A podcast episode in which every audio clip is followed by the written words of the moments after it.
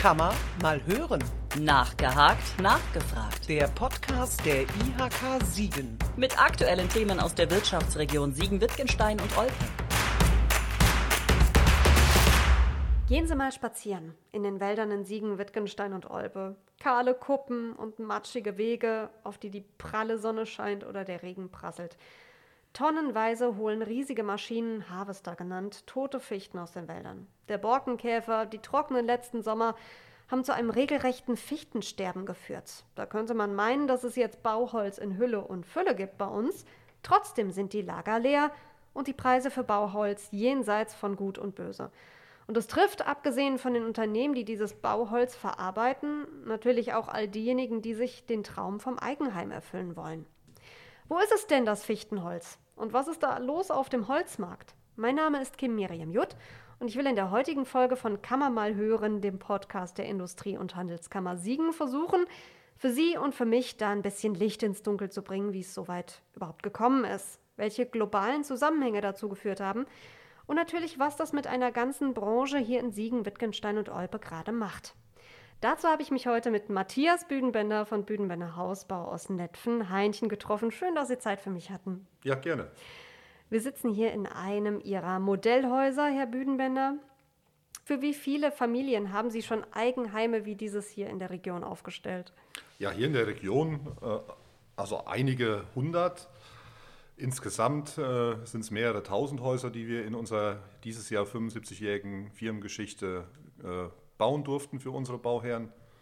Und äh, darauf sind wir auch besonders stolz, dass wir das gemeinsam geschafft haben. Holz ist da natürlich einer ihrer Hauptarbeitsstoffe. Wir sitzen hier auch an einem schönen Holztisch. Ich würde sagen, auch allein der Imagefilm über Ihr Unternehmen, den man sich auf der Homepage anschauen kann, der zeigt ja auch zu 80 Prozent Holz. Überschlagen Sie mal gerade für uns, wozu genau verarbeiten Sie in Ihrem Unternehmen Holz? Wo wird das überall für gebraucht? Ja, Holz ist nahezu in jedem Bauteil enthalten, ob in der Wand, in den Decken, in, insbesondere natürlich auch am Dach. Die Beplankung der Wände erfolgt mit Holzwerkstoffplatten. Also Holz ist ein wesentlicher Faktor hier bei uns im Hause und ist der Hauptbaustoff für unsere Gebäude. Und ich wette, Ihnen blutet auch gerade das Herz, wenn Sie da oben auf die Heinter Höhe gucken, hier oder da, die ganzen kahlen Flächen. Wo geht denn dieses ganze Fichtenholz gerade eigentlich hin, was da oben fehlt? Ja, also äh, da blutet mir auch nicht nur beruflich, sondern privat das Herz, weil ich mich sehr gerne in der Natur aufhalte, äh, bin begeisterter Mountainbiker. Äh, und wenn ich jetzt die Wege abfahre, die ich seit Jahren kenne, äh, und ähm, dann entdeckt man Stellen im Wald, die man nicht mehr wiedererkennt. Man weiß fast gar nicht, wo man ist. Man muss sich komplett neu orientieren. Und das ist schon sehr schmerzhaft. Zudem äh, man genau weiß äh, als äh, kleiner Haubergsgenosse, dass bei den eigentlichen Waldeigentümern so gut wie nichts ankommt weil äh, das sogenannte Schadholz, Kamalitätsholz gesagt wird, dass das für den Bau nur eingeschränkt benutzt werden kann. Das ist mittlerweile widerlegt. Wenn es zeitnah aus dem Wald geholt werden konnte, kann es sehr wohl verbaut werden.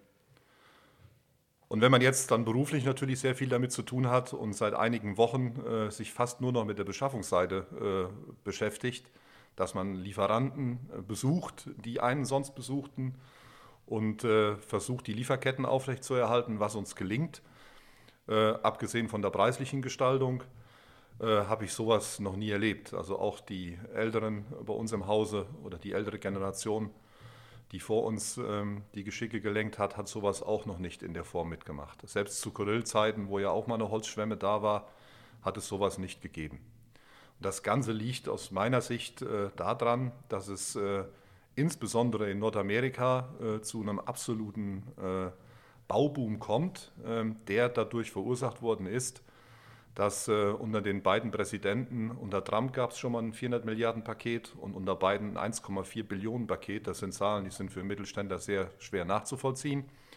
Äh, eine Geldschwemme herrscht und ähm, die äh, Menschen in Amerika in die Lage versetzt werden, aufgrund des Überschusses an Kapital Häuser zu bauen die sonst nie in der Lage gewesen wären, Häuser zu bauen. Das freut mich ja für jeden Einzelnen, der seinen Traum vom Eigenheim verwirklichen kann. Das führt aber dazu, dass aufgrund der Marktsituation, wie sie in Deutschland, Österreich herrscht, ähm, dass dort wenige große Player auf dem Markt gibt, die äh, über die Lieferketten verfügen und dann natürlich hinverkaufen. So ist halt Markt, die Nachfrage bestimmt den Preis, äh, wo man sagen kann, okay, die liefern lieber jetzt nach Nordamerika, weil sie da wesentlich mehr Gewinn machen können. Äh, was aber auf Kosten der kompletten Bauindustrie, nicht nur des Holzfertigbau, der ist natürlich aufgrund des höheren Holzanteils stark betroffen, aber die komplette Bauindustrie, die mit Privatkunden handelt, hat natürlich Riesenprobleme, weil sie kann diese exorbitanten Preissteigerungen nicht an ihre Bauherren weitergeben oder nur eingeschränkt aufgrund von Festpreisgarantien, die äh, beim Abschluss eines Verbraucherbauvertrages geschlossen werden, äh, bleiben wir auf den Kosten sitzen. Und das ist äh, das Schlimme daran und was mich auch ein bisschen, oder nicht ein bisschen, sondern besonders daran stört, ist, dass das ja alles nur auf Pump passiert. Wenn diese exorbitanten äh, Konjunkturpakete in Nordamerika nicht geben würde, sähe die Situation ganz anders aus. Das Ganze fing im letzten Frühjahr an. Da konnte man ja schon erahnen, was passiert, weil im Jahr vorher ja schon viel äh, Käferholz anfiel, wo ich noch zu unserem Einkauf gesagt habe, normalerweise müssten die Preise für das Holz doch jetzt nach unten gehen.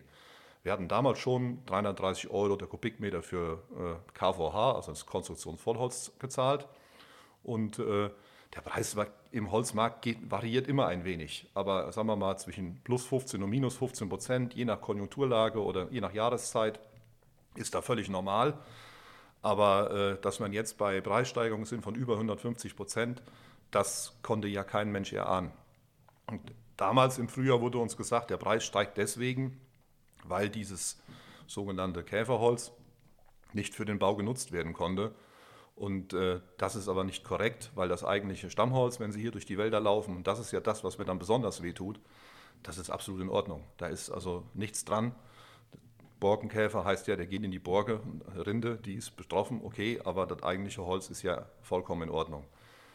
Vor zwei Wochen gab es einen zweiten runden Tisch im Holzbausektor wo das auch bestätigt worden ist. Das kann eine leichte Verfärbung aufweisen, aber die Qualität des Holzes ist 100% die gleiche wie von einem Holz, was nicht befallen ist. Ja. Jetzt haben wir einen großen, großen Rundumschlag gemacht. Äh, lassen Sie uns da noch mal ein bisschen ins Detail gehen. Also, Gerne. wenn ich das richtig verstanden habe, äh, hängt es hier in Deutschland an, an einzelnen größeren Playern, die das dann im Endeffekt steuern könnten, eigentlich, die Holzausfuhr, oder? Ja gut, klar. Also diejenigen, die Großsäger, die sind aus meiner Sicht diejenigen, ähm, die hier das große Geld machen, äh, die innerhalb von, äh, die kaufen das Holz, also das Rohholz aus dem Wald. Ähm, die Leute, die es da rausmachen, die arbeiten unter Bedingungen sieben Tage die Woche, 24 Stunden. Das kann man ja sehen, wenn man durch den Wald geht. Da ist immer irgendwo, auch gestern, ob das Feiertage sind, das interessiert keinen Menschen. Man sieht sie ja nicht, wenn man nicht wirklich in den Wald geht äh, und versuchen, äh, das Holz aus dem Wald zu holen, was äh, einerseits sehr gut ist, aber andererseits möchte ich über Arbeitsschutzbedingungen da gar nicht reden. Die scheinen dort nicht wirklich zu gelten, wo wir uns ja als Unternehmen dran halten müssen und auch das durchsetzen. Ähm, ich gönne jedem da, wenn er sagt, man muss Heu machen, wenn Wetter ist, aber es ist mit Sicherheit mit dem kleinen Fragezeichen zu versehen, ob das also richtig ist. Und äh, das andere ist, dass die dann äh, die Eigentümer äh, nahezu tauschen. Also wenn sie für das Käferholz 30 Euro der Kubikmeter kriegen und müssen fürs Holzrücken ca. 25 Euro bezahlen. Also ich stecke da nicht im Detail in den Zahlen, aber so ganz falsch sind die nicht. In den letzten Wochen sind die Preise auch für Käferholz leicht gestiegen, aber weit von denen weg, wo sie auskömmlich sein müssten. Zumindest habe ich das mit Leuten gesprochen, die mit dem Geschäft jeden Tag zu tun haben. Es gibt einmal das Sägewerk und dann gibt es denjenigen, der aus dem geschnittenen Holz äh, dann die veredelte Ware macht. So heißt es KVH, Duolam, Brettschichtholz und so weiter. Also verschiedene Geschichten daraus macht, die für den Bau äh, dann das Not, die notwendige Qualität aufweisen, damit wir da unter anderem Häuser rausbauen können. Und ähm, wenn äh, der jetzt für das gleiche Schnittholz ähm, 500 Euro nimmt und dann ist dann eine Preisexplosion, äh, die ja nicht durch irgendwas gerechtfertigt ist, weil jetzt irgendwelche Vorläufe teurer geworden sind, sondern weil der Marktpreis das hergibt. Und es liegt auch nicht daran, dass zu wenig Holz da ist, sondern aufgrund des Käferbefalls ist der Holzeinschlag so hoch wie nie.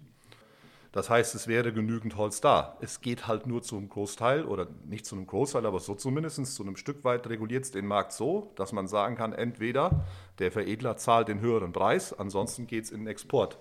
Und dieses Spielchen hat sich in den letzten drei Monaten extrem verselbstständigt, dass die Preise nur noch eine Richtung kennen und extrem nach oben gehen. So war es so, dass, wo wir letzte Woche nochmal telefoniert hatten, dass der Preis bei 800 Euro liegt und am Freitag kommen dann lapidale Mitteilungen, der Preis ist jetzt 850 Euro. Das gleiche passiert im, äh, im Holzwerkstoffplattenmarkt, ähm, dass die Preise dann im Frühjahr schon mal äh, per Videokonferenz um 13 Prozent gesteigert worden sind, mit der Begründung, dass, die, äh, dass der Leim, der dafür gebraucht wird, extrem gestiegen ist pro Tonne. Und auf die Nachfrage von unserem Einkäufer vom letzten Freitag äh, wurde gesagt, es gibt keine Erklärung dafür, warum der Preis gestiegen ist. Der Markt bestimmt den Preis. 4,63 Euro alte Preis, ab 1.7. 8,90 Euro. Das sind Preissteigerungen, die kann man in keiner Vorkalkulation dieser Erde abbilden weil wie will man, wie will man das machen? Und das, wie gesagt, ist, die Verlässlichkeit ist komplett verloren gegangen. Und ähm, das ist das, was mich auch ein bisschen äh, zweifeln lässt, ob das alles so richtig ist, was da gerade passiert. Ja. Wobei ich leider keine Lösung dafür habe aktuell. Also wir arbeiten jeden Tag an Ideen, wie können wir dem entgehen, wie kann man was anders machen. Äh, es gibt zwar Stimmen, die sagen, wenn es ganz schnell hochgeht, geht es auch ganz schnell wieder runter. Aber das sind ja Sachen, da kann ich mich ja nicht drauf verlassen. Nee, und und äh, deswegen ist halt also im ganzen Markt gibt es eigentlich kein anderes Thema mehr. Bei jedem Verbandsgespräch, jede Woche drei, vier Gespräche, aktuelle Preiserhöhungen, die es gibt, sind ja nicht nur die uns betreffen, sondern hört man ja äh, über Verband und über äh, befreundete Unternehmen, wo man äh, engeren Kontakt zu hat, dass die alle genau das Gleiche haben. Das sind Preissteigerungen in der Summe dann. Rein die durchs Holz kommen, die sind vielleicht bei 4% in einem Jahr. Auf die Gesamtsumme des Hauses, ähm, aber Preissteigerungen von 8, 10, 11 Prozent, die für den Bauherrn dann auf ihn zukommen, sind unausweichlich, weil wie wollen wir es sonst machen? Wobei die komplette Bauindustrie natürlich das Riesenproblem hat, wie geht sie mit den Bestandsverträgen um? Und ähm, weil man ja gegenüber seinen Bauherren auch eine Verpflichtung hat. Und da muss man halt jetzt sehen, welche Wege man auftut, um eventuell dort den Preisanstieg halbwegs äh, vertretbar für, den, für das Unternehmen zu machen.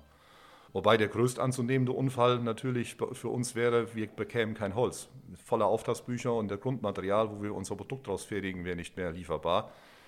Da kann ich zum Glück sagen, auch für unsere Bauherren, dass das gewährleistet ist aktuell. Wir gehen auch davon aus, dass es so bleiben wird ähm, und sind trotzdem jeden Tag erstaunt, was so alles passiert. Also also es ist ja, es ist ja nicht nur Holz, es, es sind ja auch zum Teil auch äh, Rohre und es ist äh, ja. Dämmstoff.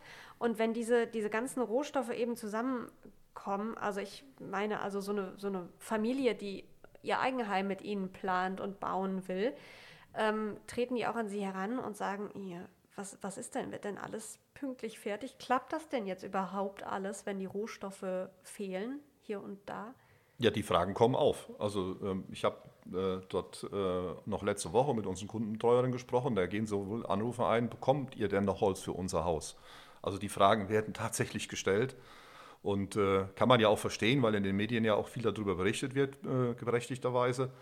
Äh, und dann hat man schon, wenn man da sitzt und hat eine Finanzierung laufen, dann will man ja auch sehen, dass alles funktioniert.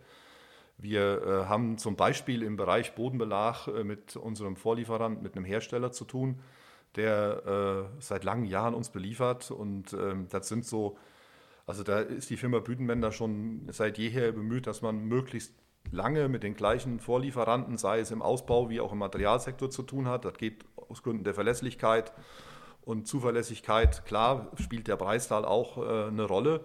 Aber wenn die Wege passen und die Qualität der Vorlieferanten passt, ist es am Ende für uns und unsere Bauherren natürlich auch äh, ein Stück weit eine Auszeichnung und auch an Qualität und Verlässlichkeit. Und die äh, rufen uns jetzt an und sagen, passt mal auf, wir haben bei euch geguckt, äh, das sind Materialien, Bodenbeläge, die immer wieder bestellt. Wir gehen davon aus, dass die Lieferzeit von ein bis zwei Wochen auf zwölf Wochen steigt. Wir bieten euch an, wir liefern euch, äh, ihr zahlt, ihr legt es auf Lager, äh, von den Materialien, die ihr immer braucht, damit ihr eure Baustellen bedienen könnt. Äh, das sind ja dann noch positive Signale, wenn das von einem Vorlieferanten gesagt wird. Äh, Materialien, die man nicht so häufig braucht, da sind wir selbst natürlich immer jeden Tag hinterher und sagt, haben wir genug? Wie entwickelt sich das da? Wie entwickelt sich das hier? Befreundete Kellerbauunternehmen, die im Süddeutschen für uns arbeiten, der war vor vier Wochen völlig außer sich weil er jetzt noch bis äh, Mitte Juni äh, Dämmungen für Bodenplatten und Kellergeschoss hat. Er ist ein Fertigteilkellerhersteller. Und danach sagt er, wenn ich jetzt, ich habe keine bestätigten Lieferungen, ich muss mein Werk zumachen. Und dann, äh, der Mann macht das seit 50 Jahren, äh, kurz vor der Rente, der sagt, sowas habe ich noch nie, nie erlebt. Ich, und das sind natürlich Sachen, die machen einen dann nachdenklich, weil man auch nicht versteht, warum es auf einmal so ist. Also da gibt es natürlich Analysen von Marktinstituten, die das begleiten, warum und wieso. Aber das nützt dir dann, wenn du handeln musst, recht wenig. Und ja, äh, ja, das sind Situationen, die sind eigentlich äh, kaum nachvollziehbar. Also, dass man sagt, wie verhält sich das? Und das Ganze ist halt äh, nur getrieben, weil weltweit Konjunkturprogramme dafür sorgen, dass die Nachfrage extrem steigt.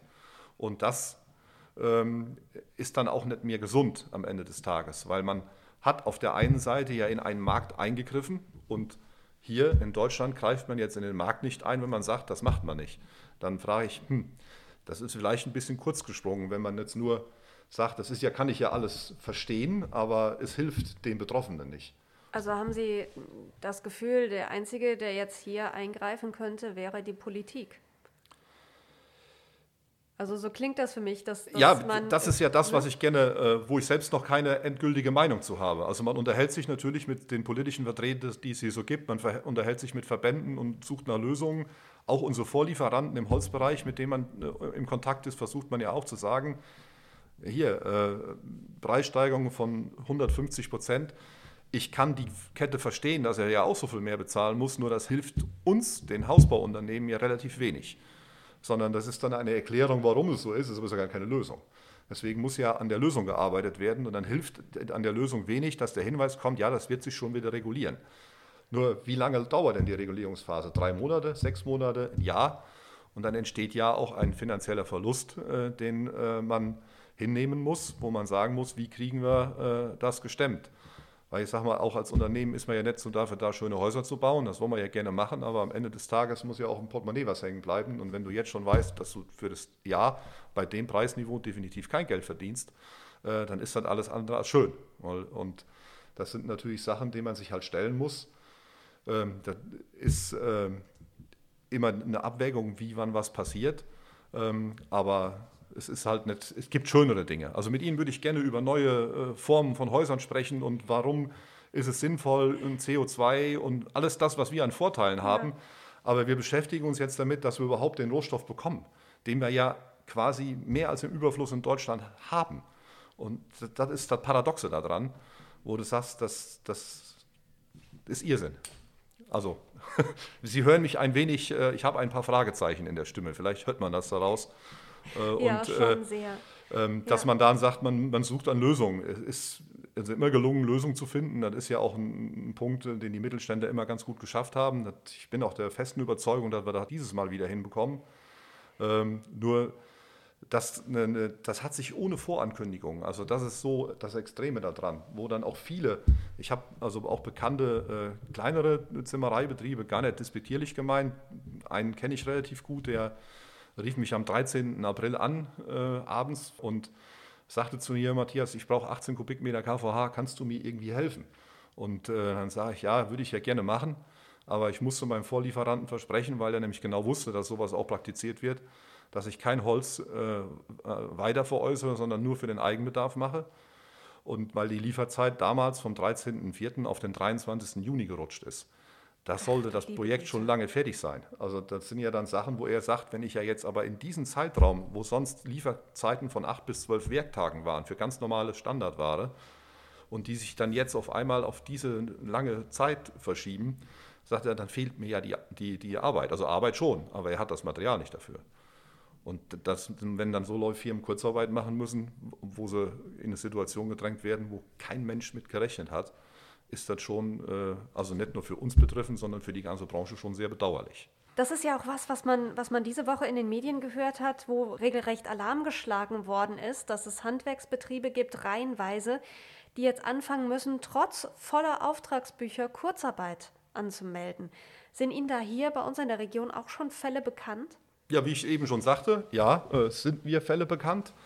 Äh, jetzt zumindest was den Zimmereibetrieb anging. Äh, mit den anderen Firmen habe ich da jetzt äh, ähm, wenig Kontakt. Vorstellen kann ich es mir aber, wenn ich ja von unseren Vorlieferanten, also wir sind bemüht, immer bei den Herstellern direkt zu beziehen, den Hinweis bekomme, die Lieferzeit erhöht sich, ja, wenn, ich ein, wenn ich eine Firma bin, die mit Bodenbelastarbeiten zu tun hat.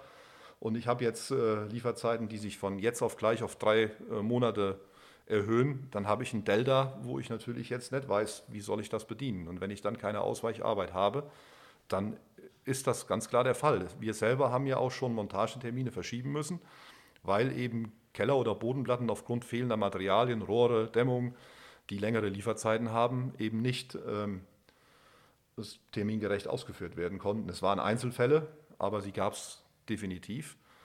Und äh, da ist natürlich jetzt die Bedenken, wie entwickelt sich das? Also da muss man natürlich die Sache auch im Auge behalten. Da steht man halt im sehr engen Kontakt, äh, dass man halt für sich auch planen kann. Weil wir planen, das ist jetzt wieder ein großer Vorteil. Also wir können, wir wissen, welche Häuser wir in diesem Jahr bauen wollen. Wir wissen, wann die ungefähr gebaut werden sollen. Jetzt nicht auf den Tag genau, aber auf ein, zwei Kalenderwochen ist das schon vorgeplant. Dann kann man natürlich auch gut bestimmen, wie viel Holzmaterial, wie viel äh, Plattenbeläge brauchen wir denn? Das können wir, das können wir sehr gut äh, vorausschauen. Ähm, ist aber natürlich auch immer mit einem kleinen Fragezeichen verbunden und du bist natürlich dann abhängig, dass die Sachen dann auch kommen. Wenn dir der Lieferant jetzt sagt, ich gehe aktuell von der Lieferzeit von drei Monaten aus, dann hoffe ich jetzt, dass er sein Versprechen auch hält und nicht dem Wahnsinn unterliegt und sagt, ah, da gibt es nur einen in Übersee, der bezahlt mir aber jetzt noch zwei Euro oder Quadratmeter mehr für die Platte. Wir konnten ihn leider nicht beliefern. Und das sind natürlich auch Sachen, wenn du es siehst von großen Vorlieferanten. Ähm, ich will da ja gar nicht zu viel drauf rumhauen, in Anführungsstrichen. Aber das ist natürlich immer die Gefahr, wenn es nur eine kleine überschaubare Zahl von, von Großfirmen gibt, die den Markt dann bestimmen und die natürlich auch die Möglichkeit haben, überhaupt an große Exportgeschichten zu denken. Ich sage mal, der Mittelständler, wenn wir als Hausbauer gefragt würden, kannst du ein Haus in Amerika bauen? Klar könnten wir das, das wäre aber wirtschaftlich völlig daneben für ein oder zwei Gebäude sowas überhaupt anzufangen. Und wenn der Markt da breiter aufgestellt wäre, dann würde das auch dafür sorgen, dass örtliche Lieferketten eher funktionieren würden, als wie wenn Einzelne abhängig von Großen sind. Das ist immer ein Problem aus meiner Sicht.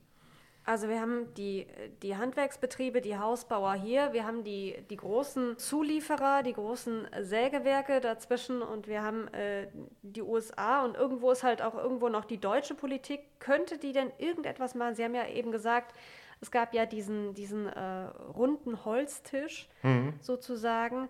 Über welche Lösungsmöglichkeiten ist da gesprochen worden? Gut, Jetzt muss ich mich politisch ausdrücken. ja, da sitzen, 200, da sitzen 200 Leute äh, an einem Bildschirm und, und, hören zu, wie einige wenige äh, was erzählen, die, also auch korrekte Sachen erzählen, aber keiner traut sich so richtig was zu sagen. Ja, woran liegt es denn? Ähm, ja, das ist aus meiner Sicht jetzt wieder ganz einfach. Man will natürlich den Rohstoff Holz in dem Sinne äh, schützen, weil wenn jetzt so wie ich jetzt darüber rede, äh, dann kann man schnell in eine Ecke gedrängt werden, wo man nicht hin will. Weil wir sind ja überzeugt, wir sind ja äh, überzeugter Täter, dass Holz äh, der Baustoff auch der Zukunft ist und dass sich das in den letzten Jahren noch immer mehr durchgesetzt hat und auch aus unserer Sicht durchsetzen wird, weil es halt unheimlich viele Vorteile hat. Ähm, die, die, will ich jetzt gar nicht alle aufzählen. Und ähm, dann kann ich natürlich, wenn ein kleiner Teil der Zuhörer die verarbeitende Industrie ist, also sprich die Haushersteller, die müssen die Suppe ja auslöffeln. Alle anderen vorher haben ja die Möglichkeit, über Preiserhöhungen und über Aufkündigungen von Preisvereinbarungen, die bei den Höhen rechtlich auch alle mehr oder weniger korrekt sind oder durchsetzbar sind. Nur das hilft demjenigen, der am Ende die Rechnung bezahlen muss, sehr wenig. Und äh, das ist das, was mich an der ganzen Diskussion halt stört. Das ist ein bisschen fadenscheinig für mich weil andere, alle spielen das Spielchen mit und dann, wir sind das Ende der Kette, beziehungsweise die Bauherren sind das Ende der Kette, die den Preisaufschlag auf einmal zahlen haben. Es gab immer Preisaufschläge, ist ja völlig normal. Jeder von uns möchte einmal im Jahr eine Lohnerhöhung haben und jeder von uns möchte, was weiß ich, das gilt ja für alle anderen Sachen auch, aber im moderaten Rahmen. Und dann war das auch darstellbar und dann war das auch in der Vorkalkulation zu berücksichtigen. Aber das sind Sachen, die äh, wie sagte neulich einer, das hatten wir schon mal, das war vor 100 Jahren. Also ganz so extrem ist es natürlich nicht mit der äh, äh, Inflation, aber das sind ja Sachen, die sind ja in diesem Falle aus meiner Sicht ja von außen gesteuert. Hätten wir diese zwei Konjunkturpakete in Amerika nicht, wüsste ich nicht, ob die Situation genauso wäre. Weil vielleicht hätten wir dann ein moderates Wachstum. Deutschland hat schon immer Holz exportiert, weil es mehr Holz nachhaltig erzeugt, wie es selbst verbrauchen kann. Nur wenn natürlich ähm, äh, das Land, wo Honig und Milch fließt, in Anführungsstrichen in Rotterdam am Hafen ist, äh, wo natürlich jetzt äh, das große Geld verdient werden kann, kann ich die alle verstehen. Das ist ja alles nachvollziehbar. Nur am Ende ist die Situation, wie kommen wir denn aus der Nummer so wieder raus, dass alle damit leben können. Weil das ist halt die schwierige Situation, wo man sagt, das muss ja alles auch am Ende rund laufen. Und da sind wir aktuell bei denen, wenn man sich den äh, Preisindex an der Nasdaq anguckt für Holz, wie das gestiegen ist, ist total Wahnsinn. Also ich kann mich nicht erinnern, dass es sowas schon mal gegeben hat. Also es gibt ja verschiedene, verschiedene Ansätze, zum Beispiel ja auch tatsächlich sowas wie ein, ein Konjunkturpaket eben fürs deutsche Handwerk oder dass ähm, die Bundesregierung eben ganz klar einhergeht und den Holzexport reguliert. Klar, das wäre, glaube ich, das letzte Mittel. Ähm, die Frage ist, ob man, ob man mit einem Appell an die äh, Vorlieferanten was erreichen kann, weiß ich nicht. Ähm, oder ob sich die Situation, ob der Markt es wirklich wieder selber regelt. Das kann ja auch alles passieren. Ähm, nur wenn die Politik dann eingreift, ähm, dann ist immer so ein zweischneidiges Schwert. Also normalerweise bin ich immer gegen jegliche Art von, von irgendwelchen Förderungen, weil die am Ende immer, äh, die, wer will das überwachen, wie fun funktioniert das? Also beste Beispiel im Bau war die Eigenheimzulage, wo wir Häuslebauer am Ende froh waren, wo sie abgeschafft wurde. Man kann darüber nachdenken, den Rohstoff Holz, man bindet CO2, ob man da äh, über eine Förderung nachdenkt, dass man das Holz nachhaltig verarbeitet und eben nicht verbrennt, weil dann ist ja der positive Effekt, wiegt das dann wieder auf. Äh, aber wenn ich ja Holz verbaue und es äh, verbleibt ja im Gebäude, dann binde ich ja CO2. Ob da eine Möglichkeit der Förderung gehen würde, das wäre vielleicht eine Möglichkeit, wo ich sagen könnte, das ist auch reell, äh, obwohl die eigentlich unabhängig davon zu sehen ist, wie sich der Preis auf dem Markt entwickelt. Ich, ähm, einer der äh, Sägewerke sagte, ja, vielleicht hätte man früher mehr Wettbewerb auf dem Sägewerksmarkt haben müssen, wo, wo das dann halt besser gewesen wäre, aber hätte, wenn nicht, und rückgucken, da ist noch nie was gewonnen worden. Also ich habe da noch keine Lösung für mich. Natürlich, wenn jetzt sagen würde, das würde mit einem Ausfuhrzoll versehen oder was weiß ich, dann könnte sich der Markt hier relativ schnell beruhigen, weil es, das Holz ja dann hier verarbeitet werden müsste und dann wäre da, dass die Preise dann auch marktbedingt wieder sinken würden. Das würde uns erstmal helfen. Ob das langfristig die richtige Lösung ist, das steht auf einem anderen Papier. Ja, gut, aber ähm, das, was bleibt, ist echt äh, die, die große Aufgabe, vor der Unternehmen wie Sie stehen, hat man denn irgendeine Handhabe oder kann man, kann man das irgendwie anders noch überbrücken, wenn es jetzt wirklich ganz, ganz, ganz akut ist, außer Kurzarbeit? Was haben die Handwerksbetriebe, was haben Unternehmen wie Sie für, für Möglichkeiten, um diese, diese Rohstoffknappheit in irgendeiner Form zu überbrücken, ohne daran irgendwie bankrott zu gehen? Also wir haben ja, also Kurzarbeit wäre für uns jetzt die schlimmste aller Lösungen. Ähm, und deswegen sind wir ja schon seit äh, fing ja schon im Ende des vergangenen Jahres an, dass man sich überlegt hat, äh, wie kriegen wir das aufrechterhalten und das ist uns ja bis jetzt gelungen und es scheint auch so zu sein, dass es dann, äh, bis zum Ende des Jahres gelingen wird, wobei ich jetzt ein bisschen vorsichtig damit sein muss, weil wenn mir vor drei Monaten einer gesagt hätte, dass sich das preislich so entwickelt, dann hätte ich jetzt auch nicht für möglich gehalten. Selbst die Hersteller von dem Material, die man dann kurz vor Weihnachten nochmal gefragt hat, ich sage, wo siehst du den Holzpreis Mitte des Jahres? Die sagen, ja, bei 500 ist Schluss. Ja, die sind jetzt bei 850. Also die haben selbst nicht gewusst, was da passiert. Deswegen ist es ja sehr, sehr, ist ein bisschen Kaffeesatzleserei. Wo geht die Reise da äh, letztendlich hin? Für uns ist nur wichtig und äh, dass, äh, dass wir die Produktion aufrechterhalten. Für die, für die Materialien natürlich sucht man nach Alternativen, wobei der Markt da schwierig ist, weil es eben nur noch wenige Hersteller von manchen Materialien bekommt.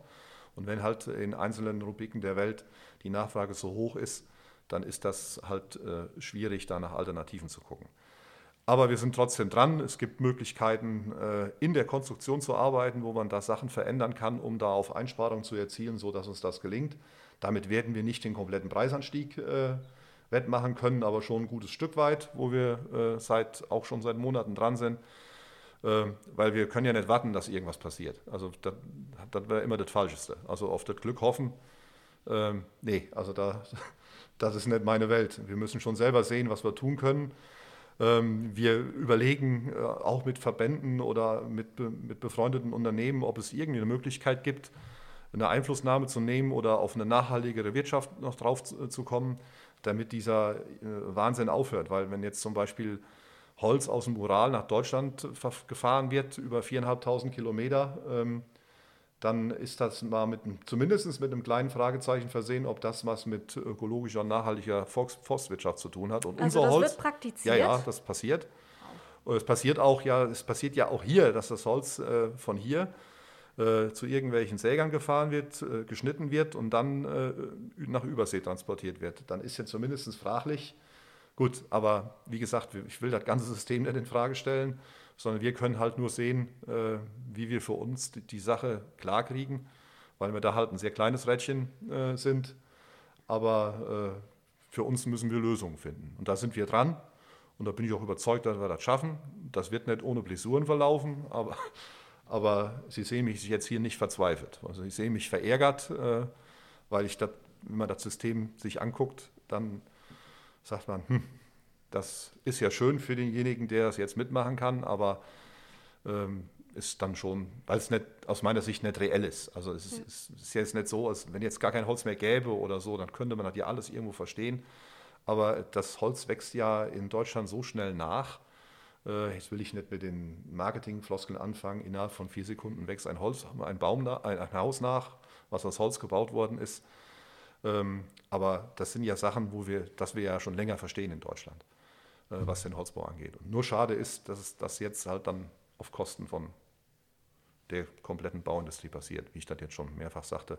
Das ist ja fast schon der, der, der Fluch der Globalisierung, wenn man so will. Ne? Ja, einerseits ist es Segen, andererseits ist es Fluch. Ja. Ähm, deswegen, ich, ich glaube auch, äh, also das ist jetzt das, was ich jetzt, das ist wieder System Hoffnung, äh, dass wenn sich die wenn man sich die Wirtschaftszahlen der Welt ja anguckt, äh, die uns auch dieses Wirtschaftsinstitut letzte Woche präsentiert hat, wo man dann halt auch sehen kann, dass halt weltweit die Nachfrage angesprungen ist, dann ist ja klar, wenn die weltweit vorher zurückgefahren worden ist, bis das alles wieder hochgefahren wird, das dauert seine Zeit. Und solange das eben nicht so ist, ist halt bestimmte Güter knapp oder Grundstoffe, die wir zum Produzieren brauchen.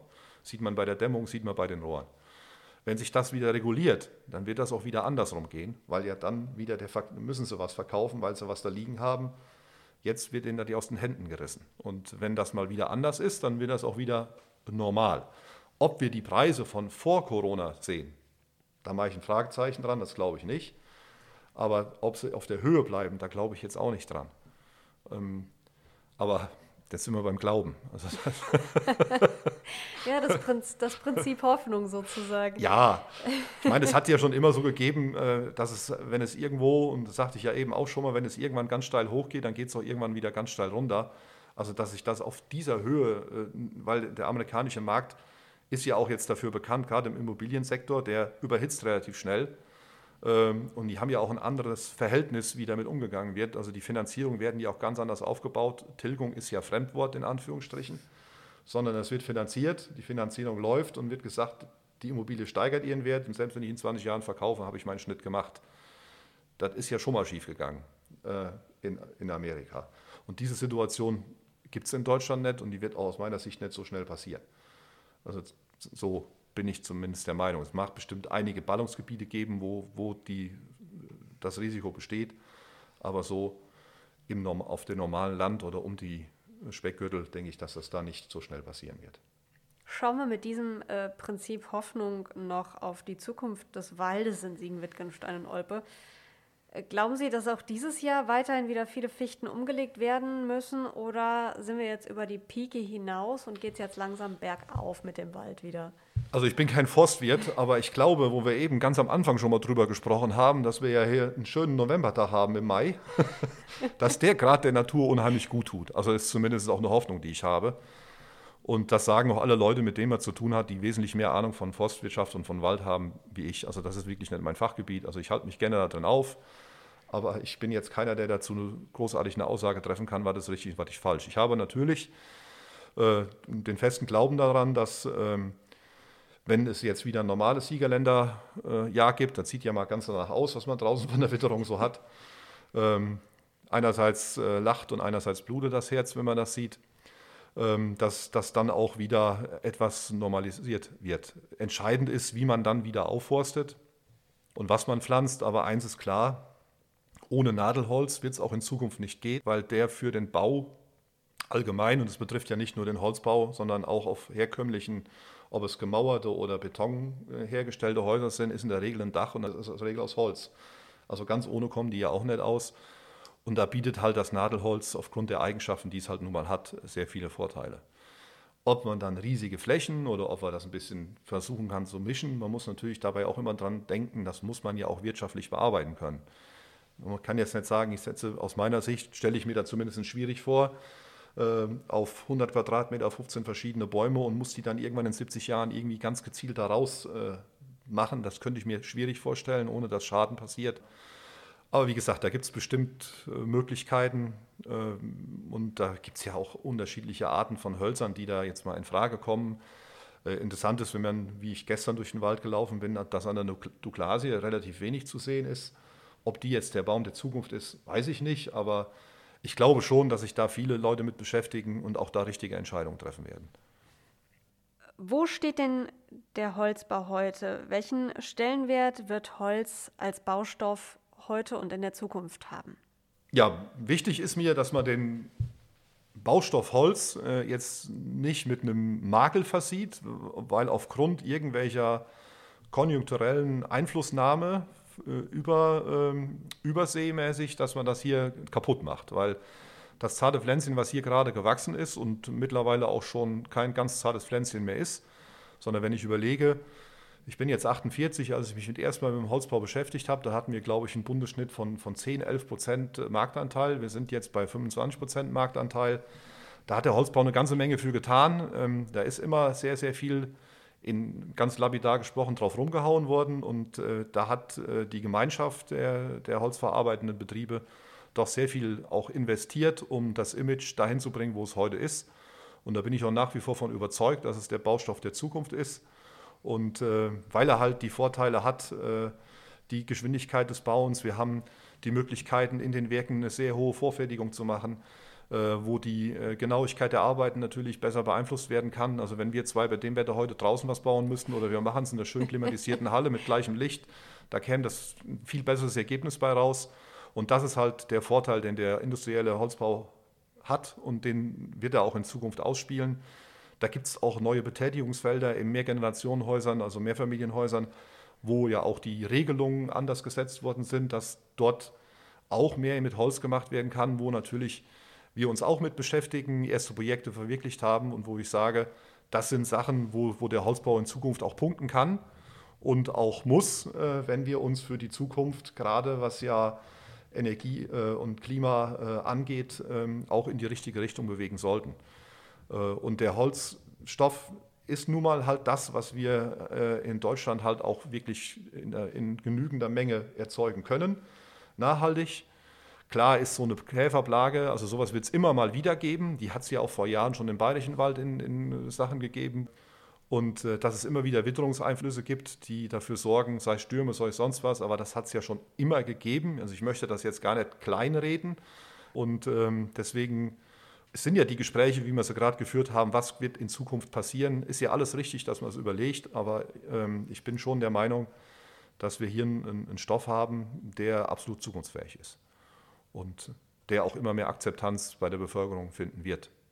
Und das ist auch das, warum ich sage, ich gucke trotz dem Ganzen hier, wo wir aktuell drüber reden, positiv in die Zukunft und bin der Meinung, das werden wir überstehen und auch gut überstehen und kommen gestärkt dann daraus. Das ist zumindest das, warum ich morgens aufstehe und hier hinfahre.